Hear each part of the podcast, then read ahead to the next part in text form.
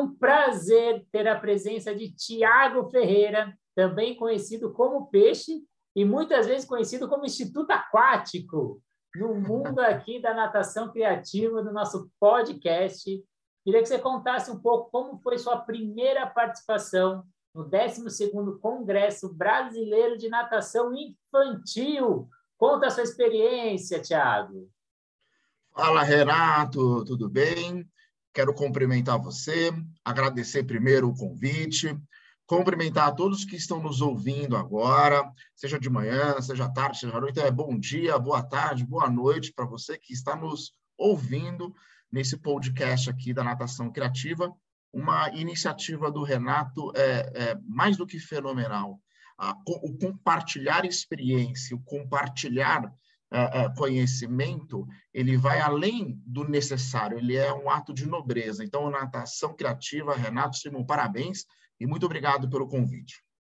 É, minha primeira participação do INAT como palestrante, rapaz, é, eu, eu já estou acostumado já a dar cursos e palestras, inclusive até palestra no exterior eu já dei. Porém, eu nunca tinha sentido a sensação que eu senti quando eu subi naquele palco.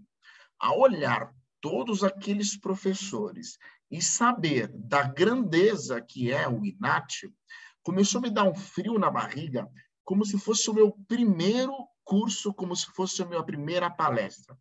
Tanto é, Renato e galera, que eu comecei a falar e a minha mão estava tremendo um pouco, né? Então eu estava lá, minha mão tremendo um pouquinho, e aí eu estava muito nervoso, garganta seca, eu nunca tomei tanta água no início de um curso. É, e, e, esse nervosismo, ele se deu não pela atividade palestra, mas sim por tentar valorizar ah, o tempo que cada um que estava lá dos congressistas dispensou, disponibilizou, na verdade, para estar tá ali. Gente de todos os cantos do Brasil. Tirei foto com pessoas de Manaus, Rondônia, Roraima, Paraná, Brasil inteiro ali. Então, eu senti uma responsabilidade muito grande de fazer com que cada minuto, cada tempo que as pessoas estivessem ali me ouvindo, valesse muito a pena. Então, comecei com muito nervosismo, mas depois dos 10, 15 primeiros minutos, eu comecei a ficar um pouquinho mais relaxado, e aí, acredito eu, que a palestra, que o curso, no caso, tenha sido muito proveitoso para todos, inclusive para mim. É, você foi ainda o rapaz que teve o privilégio de abrir o evento, né? Foi o primeiro curso, assim. Foi. Foi, foi. aquela vibração. E, e, Renato, e o pior é que quando a Sandra e Nath, aliás, um beijo para a Sandra, se ela estiver ouvindo, uma das referências da natação infantil, não só do Brasil, mas do mundo, né? um beijo para a Sandra e para o Rafael. Quando a Sandra me, é, é, me enviou o convite, ela me enviou o convite assim, que gostaria da minha participação, me deu a, a, a, a, ideia do tema, tudo certinho, e lançou a frase: Você vai abrir o congresso que responsabilidade, hein? E uma carinha de riso. Cara, aquilo para mim foi, ela só aumentou a minha expectativa e a minha ansiedade, mas ao mesmo tempo aumentou também a minha responsabilidade. E aumentar a minha responsabilidade fez com que eu me dedicasse realmente tripas e coração nesta apresentação, onde é, é, é, eu me propus a passar tudo sobre o tema, no caso, Crau e Costas para crianças de 9 a 12 anos, tanto da visão científica e da literatura, quanto da visão prática, né? Então, acho que foi, foi bem legal. Então, falando do seu tema de adolescentes, de 9 a 12 anos, queria que você falasse um pouco qual a importância do professor estudar o desenvolvimento motor para aplicar as técnicas da natação. Qual a importância desse estudo mais preciso, entender esse desenvolvimento da criança e do adolescente, né? Renato, olha, para o profissional de natação infantil e profissional de natação em si, infantil, adolescente, o estudo do desenvolvimento motor, do desenvolvimento cognitivo, do desenvolvimento socioafetivo, da evolução moral que aquilo causa no indivíduo, é essencial. Então, não tem como você ministrar uma aula de natação, programar uma aula de natação, estruturar uma aula de natação, sem você ter conhecimento do desenvolvimento, em que estágio do desenvolvimento motor se espere que aquela criança ou adolescente esteja. Principalmente de, é, de crianças, no caso. Porém, a criança ela não é só motor, a criança, ela envolve diversos outros domínios, aquele guarda-chuva da psicomotricidade. E para crianças, no caso, pré-adolescentes e adolescentes que estão nessa faixa etária de 11, 12 anos, o estudo do desenvolvimento cognitivo, ele é extremamente importante, assim como o do, o do desenvolvimento motor. Aliás, em todas as idades. Mas para essa idade em específico, você entender ou tentar entender como funciona a cabeça de um adolescente, de um pré-adolescente, é muito importante. Porque isso vai influenciar, não para você ser um tutor desse adolescente, não é isso, mas para você arquitetar melhor a forma com que você entrega o exercício, a forma com que você planeje os seus jogos e brincadeiras. Então, uma, um dos pontos é, é, mais importantes na natação de nove anos para cima não é somente o motor. O motor é extremamente importante, mas também a parte cognitiva e socioafetiva. O que, que esses pré-adolescentes e adolescentes realmente esperam de uma aula de natação e esperam de um professor? Acho que isso é essencial e não tem como você ministrar aula sem estudar esses domínios.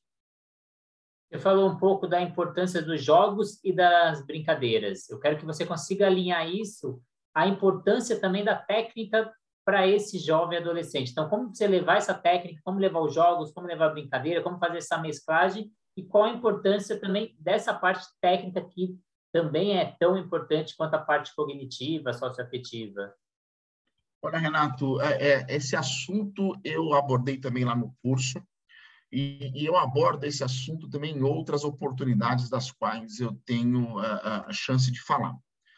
Tudo na vida, um dos grandes segredos do sucesso, e seja ele o sucesso que for que você queira, financeiro, profissional, pessoal, enfim, é uma palavrinha muito legal que é a palavrinha do equilíbrio com harmonia. Então, tudo que você se propor a fazer, tudo que você se propor a, a construir, se tiver equilíbrio e harmonia, a chance de você ter sucesso é maior.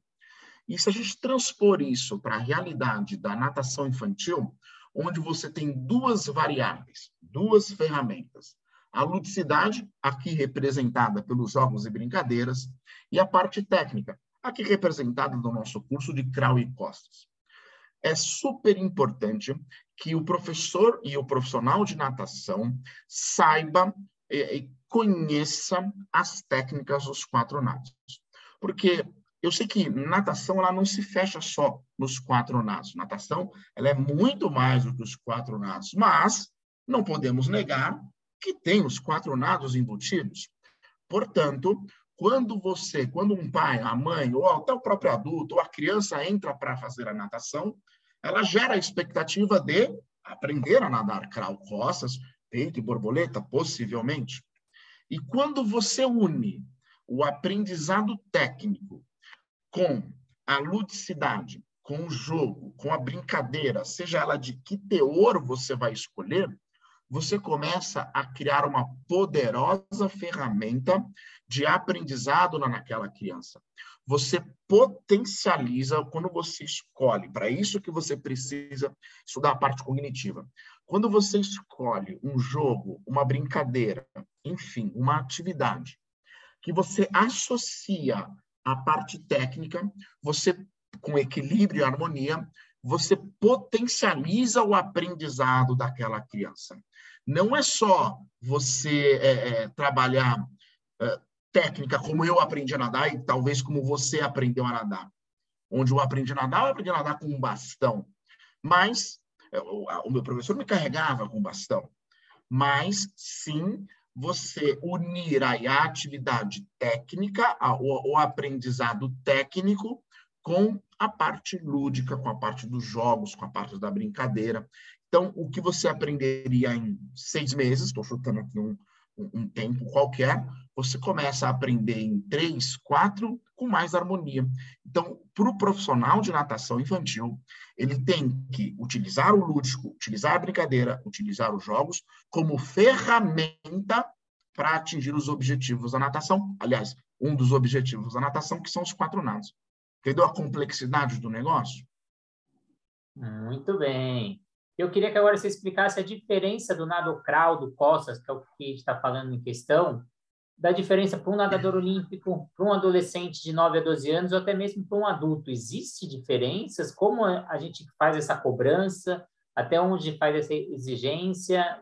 O que esperar de cada um desses? Olha, existe sim diferença, existe muita diferença, principalmente associado ao desenvolvimento cognitivo, motor e socioafetivo de cada público que você disse. Existe uma diferença enorme. Por isso que é importante, e vou reforçar aqui nesse nosso bate-papo, que o profissional de natação estude e conheça a técnica dos quatro nados. Ele não precisa ser um exímio nadador. Ninguém está falando aqui para ser um exímio nadador, mas que ele conheça, que ele consiga identificar o erro, que ele consiga construir exercícios para corrigir aquele erro e que ele consiga desenvolver didática e pedagogia e metodologias para conseguir ou ensinar ou aperfeiçoar determinado erro. Dito isso, é importante ressaltar que nem todo mundo será atleta olímpico, porque senão né, as Olimpíadas não seriam especial do jeito que ela é. Para você chegar a uma Olimpíada, existem diversos fatores que a gente controla e que a gente não controla para que o nadador ou para que o atleta chegue lá. E quando ele chega lá, ele tem alguns, um, alguns pontos especiais. Pontos especiais dentro do nosso conhecimento aqui, como pontos especiais antropométricos, pontos especiais fisiológicos, psicológicos, Portanto, aquele atleta que a gente vê ali nos vídeos, é, executando os educativos ou na competição, ele tem, além de um ambiente muito favorável, pré-requisitos que o tornam um grande atleta e que dão para ele a facilidade de desenvolver determinadas técnicas. Já um adulto que não desenvolveu essa parte competitiva não tem isso. Muito pelo contrário. Muitos adultos, por exemplo, têm algumas limitações que começaram, principalmente aqueles que começaram a nadar tardiamente, limitações trazidas pela idade, limitações do caso de flexibilidade, acervo motor, que vai dificultar ou que vai ser uma é, é, dificultar é a palavra correta, que lhe desenvolva a técnica igual um atleta olímpico. Então, o que o professor de natação deve fazer é conhecer a técnica dos quatro nados conforme a referência bibliográfica, conforme a literatura. Pegar aquele aluno adulto, por exemplo, e saber identificar os seus limites e as suas potencialidades. E, através disso, estabelecer uma ponte onde ele ministre de maneira correta a técnica dos quatro nados para aquele adulto. Então, a técnica será adaptada de acordo com a individualidade, tanto com o potencial que ele vai apresentar, quanto com as limitações. Para a criança, a, a, a, o texto é o mesmo, porém, a criança, geralmente, ela tem uma disponibilidade motora maior, ela tem uma caixinha para que a gente consiga estimulá-la maior do que o adulto. Ou seja, eu consigo é, proporcionar diversas atividades motoras para aumentar o repertório e o acervo motor daquela criança. Porém, eu não vou conseguir e não tenho que esperar que aquela criança faça o mesmo nado que o, que o Michael Phelps, que o César Cielo, com Caleb Dressel. Eles não vão conseguir executar porque existe uma diferença muito grande aí, que é a maturação tanto motora, quanto cognitiva, quanto socioafetiva. Então, olha só o desafio que o professor tem que ter: estudar e saber adaptar. Não sei se você já viu, Thiago, ou tive contato com um estudo realizado pela MGB, pela metodologia Gustavo Borges. Eles fizeram esse estudo com 387 academias de 26 estados do Brasil, onde eles constataram que as crianças saem da iniciação e quando chegam na fase de aperfeiçoamento, mais de 30 mil crianças, isso é uma porcentagem de 70%, desistem da natação. Então, essa é uma realidade da natação brasileira. na sua opinião, quais motivos que levam essas desistências e quais estratégias que os professores podem adotar para a gente tentar diminuir essa desistência aí? Eu vou falar e ainda vou, vou fazer esse comentário, e ainda com estudo de caso, que é meu filho, que está nessa idade. Meu filho está com 12 anos de idade e acabou de pedir para o papai para parar de nadar. Então, é, é, é, eu vou tentar unir aí o meu, meu, meu case com o que a gente tem na literatura. Quando a criança chegar nessa idade, por volta aí dos seus 10, 11, 12 anos, ela tem uma necessidade de estar em grupo muito grande, de estabelecer a sua personalidade, de saber quem ela é. O que importa para esse, esse pré-adolescente barra adolescente é ele é, saber o que as pessoas acham dele e não o que ele acha dele. Isso nos leva a, a, a enfatizar a importância do grupo. Então, uma das ferramentas para que a criança, para que o pré-adolescente, adolescente, é, não abandone a natação, é que o profissional de natação crie um grupo, crie uma equipe. E quando eu falo equipe, aqui eu já coloco a parte da natação, se assim a criança quiser, se assim o adolescente quiser, a natação competitiva, mas não competitiva é, é, de campeonato brasileiro. Não, a natação competitiva, ele fazer parte de um grupo. Sabe aquelas comédias americanas onde os atletas utilizam agasalho, onde eles têm o grupo dos atletas, o grupo dos nerds, o grupo das pessoas que dançam. O adolescente, o pré-adolescente precisa se sentir parte de um grupo para ele estabelecer a sua personalidade dentro desse grupo. Então, isso é uma realidade dentro da natação brasileira. É, as crianças pré-adolescentes vão abandonando a natação ou pela falta de um grupo, pela falta de, de, de, ter ali um dia a dia com aquelas crianças. E isso leva a uma outra dificuldade, que é o número de vezes por semana que, essa, que esse pré-adolescente tem que nadar ou precisa nadar para estabelecer esse grupo. Na minha opinião, é no mínimo três vezes por semana para que a gente tenha esse grupo. Dois, essas crianças, principalmente meninas, começam a ter mudanças no corpo, né? Então, o adolescente começa a ter um peitoral maior que o outro, a adolescente começa a ter o desenvolvimento das mamas, eles começam a ficar, entre aspas, com os membros meio, meio torto, então eles começam a ter vergonha, um pouco de vergonha do corpo. E aí, ficar de sunga ou ficar de maiô começa a se tornar um empecilho para eles mais um dos motivos que pode ser que eles larguem a natação. Mas eu acho que o principal é, é que, e a ferramenta que a gente deve utilizar é ter um grupo, formar uma equipe, fazer um grupo de alunos, igual a gente faz com adulto, igual a gente faz com o pessoal da hidroginástica. Quantas e quantas aulas de hidroginástica não estão cheias? Às vezes, não é nem pela aula, mas sim pelo prazer que o grupo proporciona. Acho que isso também é, pode ser uma ferramenta muito interessante para o adolescente. Muito bom, grande Tiago Ferreira, muito obrigado pela presença. Esse tema será parte também de um curso meu e seu em novembro, lá na Competition, né? A gente vai falar sobre aperfeiçoamento e aprendizado do nado crawl e costas, né? Então, também aí mais uma pressão para cima de você aí para mais um curso aí, que será presencial e online ao mesmo tempo. E queria que você deixasse suas redes sociais para quem quiser te procurar, quem acha o Thiago Ferreira, quem acha o Instituto Aquático. Eu cheguei lá no congresso, o pessoal falava, ô, natação criativa, natação, deixa eu tirar uma foto com você. Pegava no telefone, mas qual que é seu nome mesmo? Eu sou mais conhecido como natação criativa do que como Renato. Você deve passar um pouco por isso também.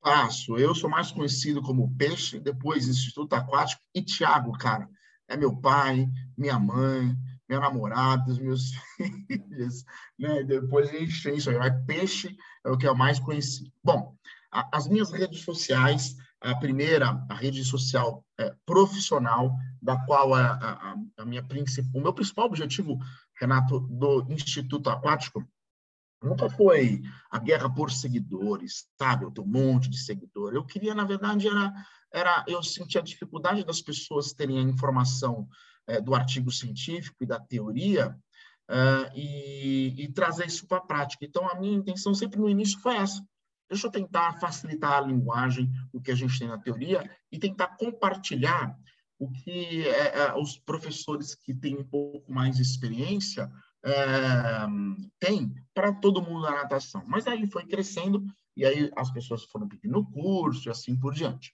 Bom, então a primeira rede social é Instagram e o Facebook do Instituto Aquático, arroba Instituto Aquático. Uh, eu tenho a minha pessoal também, né? eu utilizo muito pouco a minha rede, a minha rede social, que é o Tiago com H, N Ferreira, tá? Tiago com H, N Ferreira. Mas é mais fácil me, me achar ali pela, pelo Instituto Aquático, arroba, arroba Instituto Aquático. Muito obrigado. Até a próxima. Parabéns pelo seu curso no Congresso. Eu fiquei sabendo, não estava presente, mas fiquei sabendo que lotou. Acho que não cabia mais ninguém ali. Quantas pessoas estavam naquele auditório? É, tinha 200 e, 213, 214 pessoas mais ou menos no curso. E, aliás, o que foi mais legal do curso, quando acabei o curso, Renato, no dia seguinte, teve um, é, dois portugueses que deram o curso. Cara, e eu fiz uma ponte muito legal né, com a universidade que esse colega, o Nuno, trabalha, e acabei de falar com ele para desenvolver alguns estudos, alguns trabalhos. Então, o congresso é muito importante, não só pelos cursos e pelas palestras, mas pelo network que você faz. É isso aí. E que o ano que vem venha mais um, né? Vamos o décimo O ano que vem venha mais um, se Deus quiser. Se Deus quiser, estaremos lá. Obrigado pela presença e até a próxima. Eu que agradeço, Renato. Obrigado a todo mundo aí. Um beijo a todos, um beijo na família. Até a próxima.